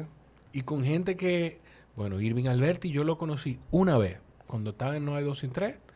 Y donde sea que, eh, para lo que sea que yo necesito a Irving, cualquier proyecto, cualquier invento, Mm. ahí está Irving. Eh, yo estaba mencionando el otro día, que tengo mucho que no lo veo, diferentes personas, gente que, que donde sea que te ven, aunque tú lo viste una Sí, vez en tu sí, vida, sí. donde sea que te ven, te abrazan y dime cómo tú estás, y tu hijo, y qué hay de nuevo. No sé, eh, pero, pero sí, hay, hay como, como de todo. Pero como el, Tú sabes el que... mundo está compuesto Sí, de todo. tú sabes que una de las cosas, para volver un poco, por ejemplo, a, a- a lo de los City, una de las cosas que, de las que yo más de- me llevé eh, como positivo fue precisamente trabajas con personas que, que están en, o sea, son A-listers, o sea, están en un nivel de fama, o sea, están al tope de la fama. Son personas con mucho dinero, mucho reconocimiento. Y, cuando, y, y, son, son actores como, como, o sea, en el set son actores como otro yo. trabajador más. Es otro trabajador más. Y te consultan y te dicen que tú crees de esto, vamos a hacer... Y tú, tú, tienes, tú tienes un Oscar. No, pero vamos a hablar de... O sea, y se manejan y a mí me pasó una, algo como bastante lindo, que era que en una cena que me invitaron los directores, y era precisamente con, con, con, con el main cast, y ellos me dijeron, Héctor, ven para acá, siéntate con nosotros. Y el director en una me dice, Héctor, yo creo que te fijes en esta gente. Fíjate que ellos no están hablando ninguno de Oscar, no están hablando de dinero, no están hablando de fama. ¿De qué ellos están hablando? Están hablando de familia, de viajes que hicieron a tal sitio, de riéndose muchísimo. Él me dijo, eso es como el core de lo que, de lo que debe ser. O sea, y él me, decía, porque yo también los directores eran directores nuevos dentro de, habían, los directores y yo estábamos más o menos, teníamos eso en común, como que habíamos luchado muchísimo y estábamos, estábamos en el mismo sitio, los directores, o sea, eh, y, Aaron y yo, y estábamos como, estamos, estamos en una película de Hollywood y hemos pasado como casi lo mismo. Y era eso, o eso es lo lindo de tu tener, de tu ver cuando, cuando toda esa disparate, esa mierda, esa vaina, o sea, nada de eso vale. Al final de cuentas, esos tipos están aquí porque les gusta el cine, les gusta su hacer tu película. Independientemente de que tengan todo el dinero del mundo, esos tipos están ahí porque les gusta lo que hacen. Si no, no lo estuvieran haciendo. Y comían igual que todo el mundo, o sea, comían el mocito de todo el mundo, hacían su fila, hacían su... Y a mí me ha pasado con, con agentes locales que es que complicado, loco. y es para que tú veas cómo es la cosa. Me ha pasado, es que es complicado. O sea, tú, tú, tú vienes de, de filmar y estar en una alfombra roja con probablemente el, el, tipo, el protagonista de la de la saga, de una de las sagas más exitosas de la historia del cine o del entretenimiento. Tiene, eso tiene que ser El Padrino. Y no sé, o sea, viéndolo, porque tampoco El Padrino, el momento del Padrino no era el gran momento del entretenimiento. Mm. Eh, Lord of the Rings, Star Wars y Harry Potter. O sea, tienen que ser sí, como, como que se tiene, tiene que, estar en grupo. Esa, sí. Y Sandra Bullock, bueno, pues, o sea, Sandra Bullock, que es como que ustedes tienen eso en común. Eh, tan, tú, Sandra Bullock y Nini Cáfaro no se ponen viejos. eh, eh, este tipo, Shannon Tatum, que, que quizá no es reconocido por ser. Eh, por desdoblarse de la forma en la que son reconocidos Daniel y Sandra Bullock, pero estamos hablando también de uno de, de que ha participado en alguna de las películas más taquilleras de Hollywood. Sí. Y entonces tú me dices, tú has estado en set con actores sí, con sí, gente que local son, que, que son más complicados. Uf. Honestamente, te lo digo con toda honestidad, son Qué, complicados. qué difícil. Y eso, por eso es lo bueno, y, y es que, ellos- que ellos saben más que nada lo que es el proceso. Una, una, una película no es una obra de teatro, un, un, una- un concierto, es un disco, no es, no es una persona. Y cuando tú entiendes eso, que no es una persona, y que es, mucha gente que está, es una maquinaria que está trabajando, que está ahí churning, pa, pa, pa. cuando tú te das, cuando tú sabes eso, tú comienzas a respetar todo el proceso y te enamoras de todo el proceso. Sí. Y ellos son así. Ellos, ellos, o sea, ellos eran así mismos también. Ellos estaban pendientes de... Ellos estaban disfrutando los momentos de calor, eh, que si llovió, que todo eso es parte, todo eso es parte de, de lo que estamos haciendo. Sí. Y, es- y es- y te digo, y es, y es lindo, al final eso queda. Yo tengo muchos amigos aquí que, eh, en el cine que he conocido, que he hecho, que, son, que, que hemos hecho una hermandad precisamente por la película difícil que hemos hecho y que hemos salido a flote. y que hemos salido a flote. Ay, ay, ay. Eh, yo, tú dijiste eso y me estoy, estoy viendo una película que no lo voy a decir, pero estoy viendo una en específico. Después te lo voy a decir cómo, cómo terminemos. Que ojo, no difícil por, por el cast y el grupo por el que está trabajando, sino difícil también por, por la dinámica de que no es, son grandes producciones. Sí. Imagino que, que, que es por ahí que, que viene el comentario. Eh, una de las cosas que te oí diciendo en, en alguna de las entrevistas que vi es de, bueno, tú lo estás diciendo aquí también, de, de cómo fue todo ese proceso y, y en la burbuja. ¿Tú sientes que grabar, bueno, no, espérate, antes de eso. Dijiste que hace un poquito más de un año fue la última vez que tú sentiste un ataque de pánico. Sí, sí. Eso fue en, en pandemia. Fue en pandemia, sí. Mencionamos a Karina con la conversación de ella y, y cómo Ujú. tú te diste cuenta que también son cosas que, que, que quizás en tu círculo le pasa a gente que tú no te imaginas. Tú sientes, ella, ella dijo en un momento, primero no se sentía como con la confianza de poder dar el trabajo que ameritaba Got Talent. Y Tuto, Nashla, David, el grupo, pues le dijeron, hey, probablemente es lo que tú necesitas. ¿Tú te sentiste en algún momento así con, porque Lost City fue en pandemia, pero fue como al final de la pandemia, ¿cómo fue? O sea, igual fue como una línea de, como un, un safe line de... Sí, de- de- yo, yo nunca me sentí, yo, yo solamente me sentí, comencé a sentir un poco de presión camino, camino al, al set del primer día, que fue donde todo como que, ay coño. Como donde ya tú dijiste, Sí. hey, pues es verdad que me Sí, eligieron a mí. O sea, ya yo tenía una semana haciendo prueba de vestuario, lectura de guion y todo eso, pero ya en- moviéndome a Soco, al Salto Socoa, que fue el primer día. Ahí fue en que yo comencé como a sentir como un poco de, de como de miedo, como coño, men, eso ahí, es verdad que lo vamos a hacer esto. Eso fue ese día. Después, gracias a Dios, como todo funcionó bien y ellos mismos te hicieron sentir. Porque uno no- llega a un set no- con gente que uno no conoce, a veces uno no sabe Claro. con qué se va a encontrar. Eh, pero do- durante la pandemia, yo creo que yo me manejé, yo lo que aprendí en la, en la pandemia fue a, darme- a permiti- permitirme si no hay nada que hacer, disfrutarlo, que ahí era que está la cosa. O sea, yo entendía que el tiempo que yo no estaba haciendo nada, Mm, era ahí comenzaba, o sea, yo necesito estar haciendo algo, yo necesito estar haciendo, haciendo algo, o algo creativo, o, o sea, yo no, yo no me Hornear per- algo. O sea, hornear algo, o sea, yo no me permitía tener un tiempo libre y, coño, vengo de, de un año y pico sin trabajo, eh, trancado en una, en una burbuja con gente cercana muriéndoseme y se me muere el perro, de repente. Diablo. Y, y eso fue, ya, o sea, yo, ahí yo exploté. Ahí yo exploté.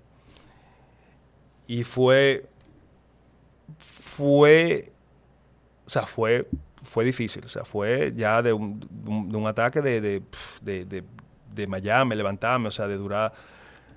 Y, pero entonces al mismo tiempo, sobre la, sobre la luna me ayudó muchísimo. Sí. Sí. Zoila ha sido como un ángel. Zoila- yo me he topado con Zoila en dos oportunidades, en dos eh, épocas de mi vida, con ataques de pánico, que ha sido, que ha estado ahí de repente. O sea, yo, yo, yo, na- yo nadaba antes, en- Sí. o sea, yo cogía una clase de natación, ella estaba ahí en ese momento y hacía lo mismo, y a mí me comenzó a dar de repente ataques de pánico en la piscina. No podía, o sea, no podía meter la, la cabeza bajo el agua. Nunca me había pasado eso, nunca en mi vida. Uf. Y Zoila me sacó de ahí. En ese momento estaba Zoila ahí. Y con est- en, esta, en esta ocasión fue lo mismo. O sea, se me muere mi perro de repente, ¿vio? De la nada. Dentro de ya, o sea, como el, el último, como el- la última línea de defensa que yo tenía. Sí. Yo llegaba a mi casa De y yo, La última línea de, de confort. de confort, se me muere mi perro de repente. Y, y fue súper difícil, fue difícil, difícil, difícil. Y yo llamé a Zoila en- desesperado, ya estaba en el programa y ella habló conmigo por media hora. Y lo que ella me dijo me cambió la vida totalmente y es simplemente de que yo no, en pocas palabras, yo no puedo, yo no tengo, lo que yo no tengo control, yo no puedo mortificarme o estresarme por la cosa que yo no tengo control. Yo no tengo control, yo no tengo control de que mi perro se muera, yo no tengo control. Brother, y fue algo tan sencillo como eso para cambiarme totalmente la forma como de pensar y cam- cambiarme totalmente la vida prácticamente. Con media hora que ella habló conmigo por teléfono. Y, de, de- y de- y en ese momento yo dije, yo no voy a estresarme por la cosa que yo no tengo control. Sí. Yo no tengo trabajo en un momento. eh, yo no, o sea, no tengo, o sea, no tengo, no, no tengo trabajo, no tengo, tranquilo, está bien. Vamos a relajarnos, vamos, vamos a ver, un- vamos a ver una cerveza, tranquilo. Vamos a comenzar, vamos a ir a tirar fotografías, vamos a, vamos a hacer fotos. Claro. Vamos a ocupar nuestro tiempo en algo, en, en cosas artísticas que me gustan. Y chin a chin vamos buscando lo, que, lo próximo que venga. Porque yo hago una audición, yo la mando, yo no tengo control de que me cojan o no. Exacto. Tú tienes control de qué, tanto tú das en esa audición. Exacto. Lo que- yo doy mi parte, que es hacer lo mejor que yo puedo y mandarla. Ya eso escapa de mi control. Eso no me puede preocupar. Eh, y cuando yo comencé a ver las cosas así, entonces, total, lo- pero totalmente me cambió, me cambió la vida. Más nunca, después de un año de ese fuer- esa cosa tan fuerte, y eso fue Zoila. Con, a mí, y, es fuerte porque, o sea, tú dices, la muerte de, de un- de un animal no es nada más lidiar tú, que quizás eres quien más contacto tiene, de, de- de una mascota que es miembro de tu familia. Mm. Eh, lidiar tú con eso, pero li- que me imagino también lidiar con cómo, cómo lo viven en tu casa. Y yo creo que eso fue, eso, ahí fue lo duro. O sea, a mí me, o sea, me impactó muchísimo, pero fue, pues yo sentarme a hablar con mis hijos, Uf. que era su primera pérdida eh, grande. Sí, Y mira que después perdieron a su, a su, a su abuelo. sí. Y esa, esa pérdida de, de Milo, y como ellos lo procesaron, le, le tuvieron las herramientas para, para después entonces enfrentarse a lo que le pasó tres años después, Sí. para que tú veas. Pero sentarme a hablar con ellos, verlo llorando y yo sin poder hacer absolutamente más nada que sentarme ahí y decirle, eso, eso fue lo que pasó. No hay manera que le dé más impotencia a un ser que. Que. Coño, ve a tus hijos sufrir. Sí. No poder decir. Y yo recuerdo cuando eso pasó, bueno, tú, eres- tú eres papá ahora. Cuando eso pasó, eh, a mí el miedo, o sea, yo, el miedo mío más grande era eso. O sea, yo pasé un día entero, o sea, no le dije nada a los niños, fue al otro día, tengo que estar mal con los niños. Sí. Y los gritos de esos chamaquitos, Y tú no puedes hacer nada. y yo no poder hacer absolutamente nada. Y entonces, eh, ya cuando, después de, de eso, ya yo, yo, yo exploté.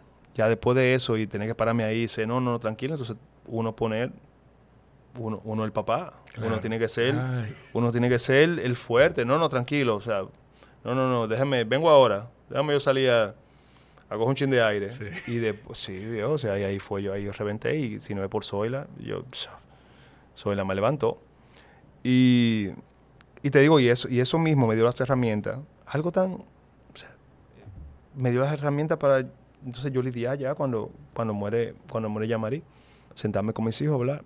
Y, y, lo, y la, por ejemplo, la Gia, que es más pequeña, Gigi, eh, en, o sea, todo este Claro. tiempo fue, o sea, eso de Milo fue, no fue algo como de dos semanas, sino que fue una, una conversación de, de lo que es el proceso de la vida, el proceso de la muerte, lo natural que es, y de que, y de que estamos aquí ahora y que por eso que tenemos que aprovechar el tiempo lo mejor posible, y por eso que tenemos que darle cariño a la gente, y por eso que tenemos que dejar una marca aquí de hacer lo mejor que uno pueda como ser humano, o sea, todo eso vino de ahí, y cuando pasa lo de, lo de, lo de Jan, eh, que fue un golpe duro para esos niños, ellos supieron más o menos lidiar con eso, porque ya habían pasado por una situación que, sí. oye, aunque, fu- aunque fue su mascota, pero ya era su primera pérdida.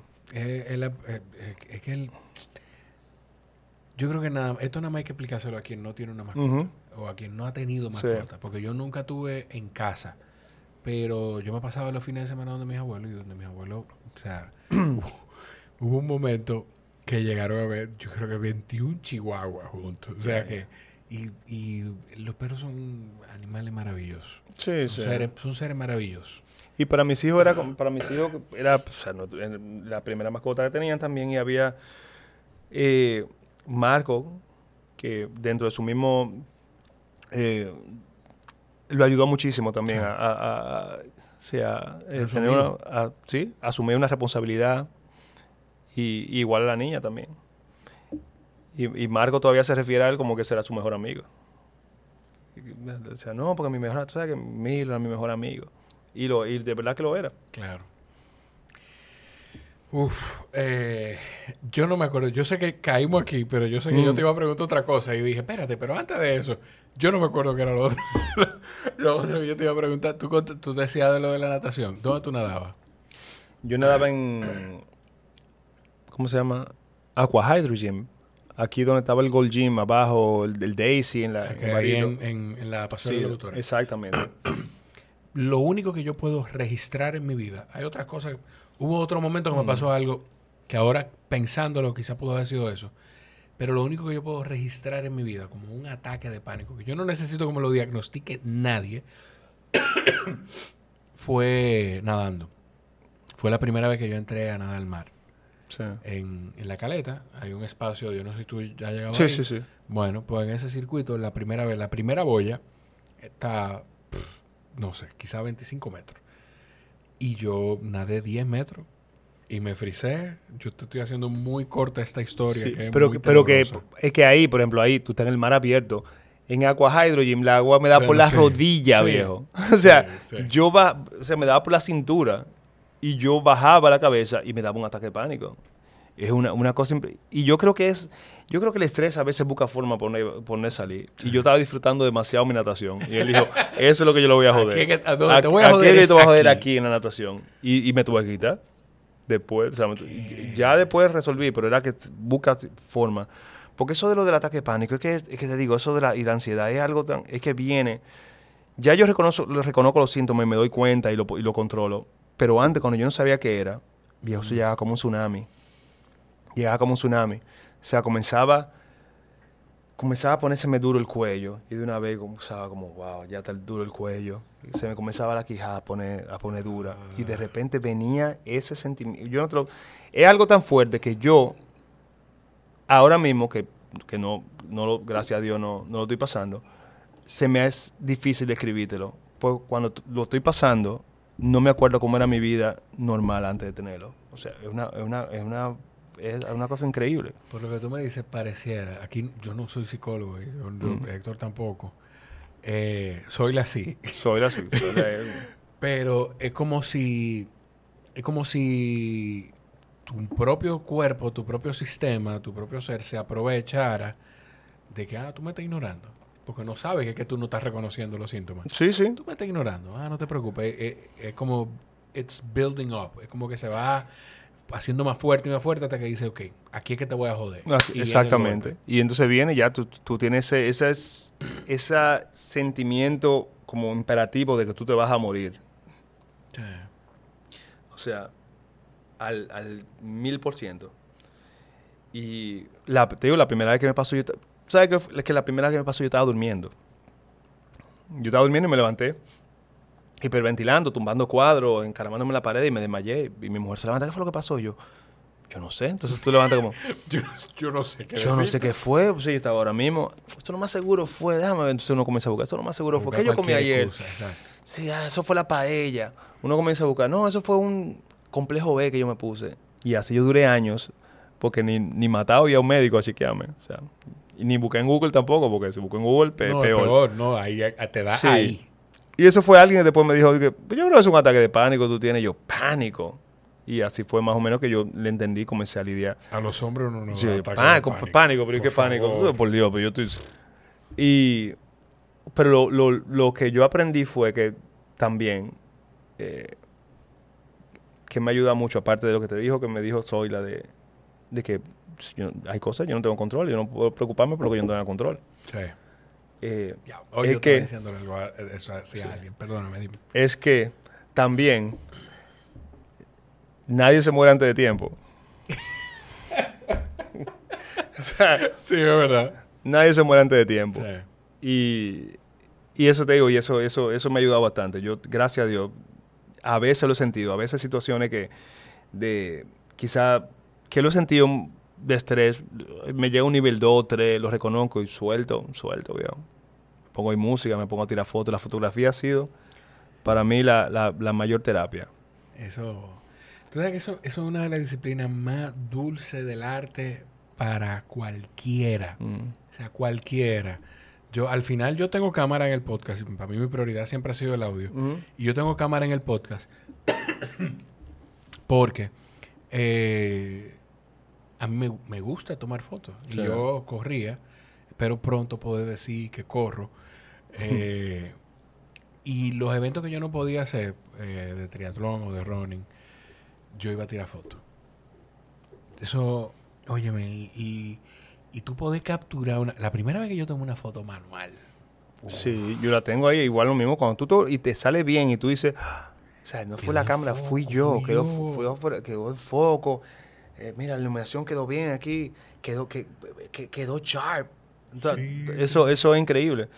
A mí, es, a mí la, la fotografía ha sido como un refugio y algo bonito porque cuando a mí me gusta cantar, siempre me gusta cantar, me gustan las artes y eso, pero yo siempre he entendido que a la hora de tú eh, ya hacer tu, trabajo, ya tiene ciertos parámetros, entonces ya no es tan libre. O sea, yo canto, yo tengo que cantar a veces, bueno, voy a cantar esto porque esto es lo que... Esto es lo que la gente está esperando. Está esperando. Claro. pero con la fotografía es algo que yo primero no cobro. Me gusta, me gusta, yo se lo regalo a mis amigos, me gusta tirar fotos a mis amigos, que eso, es tuyo, eso es mi regalo para ti. Y, y, no, y lo hago porque yo quiero. No tengo horario. Exacto. No, nadie me dice lo que tengo que hacer. Y, yo me paso el día entero, o sea, yo me paso el 90% de mi día bien. De hecho, yo tengo mi, cuenta de Instagram, que fue mi cuenta que yo abrí, y tengo otra cuenta de Instagram, para mis fotos. Sí. Y yo, y esa es la cuenta que yo me paso el día entero viendo fotografía, viendo fotografía de gente. Y yo el 90% de mi tiempo, yo me la paso viendo fotografía y pensando en fotografía y viendo fotografía en la calle. O sea, eh, eso es lo bueno de los celulares ahora. Sí. Veo algo, tú me ves en todos los sitios, ta, ta, ta. ¿Cuándo tú hiciste la paz con eso de que, ok, no tengo que andar con la cámara, esta foto la puedo agarrar con el celular? Porque yo creo que eso es como otro proceso. Sí. Como aceptar eso de que, ok. No, bro, de que tus celulares son también increíbles. O sea, yo no sé si puedo decir la marca. Sí, sí, sí, aquí tú puedes decir ah, lo que quieras. Pero yo, yo uso Samsung y, y ese Samsung, el Galaxy, este, tiene un modo Pro que tú ah, controlas exposure, eh, apertura. En iPhone tiene que ser con una aplicación. Sí. Y eso, brother, eso es, eso, te digo, ese, ese, es como mi, mi, mi go-to cámara. Sí. Ya después las otras, yo tengo que salir específicamente, aunque yo siempre ando con mi bultigo, con mi cámara arriba. Pero eso me ha salvado a mí la fotografía. Y esa, además esto es mágico, tú, tú, tú, tú puedes capturar un segundo en, en, en, el tiempo y que se quede ahí para siempre, perpetuado. Yo tengo una cuenta que no le he puesto mucho tiempo que no le, le doy el calor que le daba antes, pero es una cuenta donde yo subo fotos que tomo. Te la voy a, te la voy a enseñar. Pásame, voy a, chequear la tuya. Y te voy a dar un par de follows de un par de, de gente en Instagram que son must follow de fotos. gracias, me soporto. Pues yo me paso, te digo, yo tengo mi cuenta de fotografía y yo me paso el 90% del tiempo. ¿Cuál es? La, la, podemos compartir? Se llama así, se llama eh, H Estrella Foto pero foto de P-H-O-T-O. Foto. Sí, sí. Foto. Sí, porque estamos... en inglés, porque estamos en un mundo... Sí. Por favor, eh. Por Dios, por Dios. Por favor. Y... No, y te, te, digo, y esa, foto, esa, esa cuenta, como nada más sigo fotógrafo, todo lo que me sale es fotografía. Eso es lo bueno. Eso es lo bueno del algoritmo. Del algoritmo. Eso, mira. Ahí nada más, yo después, después cruzo para el otro y yo, ¿qué? ¿Un guito qué? Pero ya. Sí, pero cuando, mientras yo estoy ahí, yo estoy como en un, como zen. Sí, sí, es como, es como tiene como, como tu dimensión. Totalmente, totalmente. Y te digo, me, fascina porque también tengo la oportunidad de, de que comencé a hacerlo en los, en los, en los rodajes cuando yo sigo mucho, o sea, me fascina Jeff Bridges. Y Jeff Bridges, desde los 70, desde King Kong, yo creo, que él hacía el papel de un, de un fotógrafo él, como tiene una cámara en el set, la foto decía, pues yo tirar foto backstage. Porque yo estoy aquí. Y el tipo, entonces, toda cada película que le hace, él siempre hace fotografía del set increíble, tiene, tiene varios libros. Y él usa una Wildlux, que es una cámara panorámica de 35 mm, milímetros. y, y, las fotos son impresionantes. Una panorámica de 35 sí, una, milímetros. 35 milímetros. Es una cámara japonesa, eh, casi como un toy cámara de juguete, uh Tiene, tiene la cámara, solamente creo que tiene tres velocidades y tú disparas y la cámara hace clac, clac, clac, clac, clac. Mm, y entonces todas las fotos son panorámicas. Y eso, es una cosa impresionante, impresionante. Y cuando yo vi la foto de él, yo dije, yo tengo que comenzar a documentar también todo lo que yo hago tras de ser. Eso te iba a decir. Entonces, ¿tú no, tú, tú no, tú no capturas la foto, ahora lo va, lo, lo va a empezar a hacer o...? No, ya yo lo hago. Yo, yo desde, comencé a hacerlo desde, creo que desde, desde Código Paz. Yo comencé a tirar fotos atrás del set de cómo fue, porque, óyeme, un set funciona.